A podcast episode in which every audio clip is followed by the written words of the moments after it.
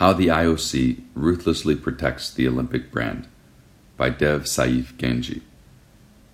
The Olympic brand is an attractive proposition for sponsors due to the global visibility and goodwill associated with the Games.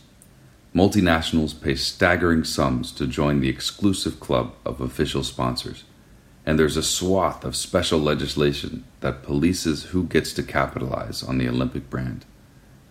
These laws go much further than conventional consumer protection or trademark laws, which are designed primarily to prevent consumer confusion. In contrast, the bespoke Olympic legislation prevents any unauthorized association with the Games.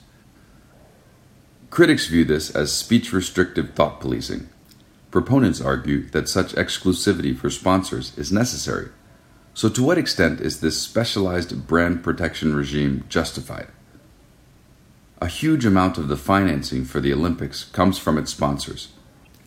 After struggling financially in the 1970s, the International Olympic Committee, IOC, began to diversify its sources of revenue from the 1980s onwards.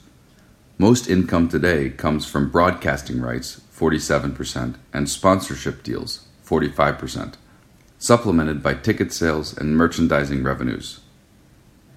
At the apex of the sponsorship pyramid is the Olympic Partners Program. For Rio 2016, these include global brands such as Coca Cola, McDonald's, Samsung, and Visa.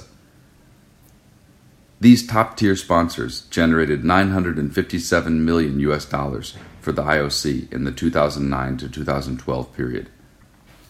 In return, sponsors like Coke are granted worldwide Olympic marketing rights and category exclusivity, here for non alcoholic beverages. The IOC then distributes more than 90% of Olympic marketing revenue across the movement, including to national committees, their Olympic teams, and athletes. Commercial partners help to fund the Games.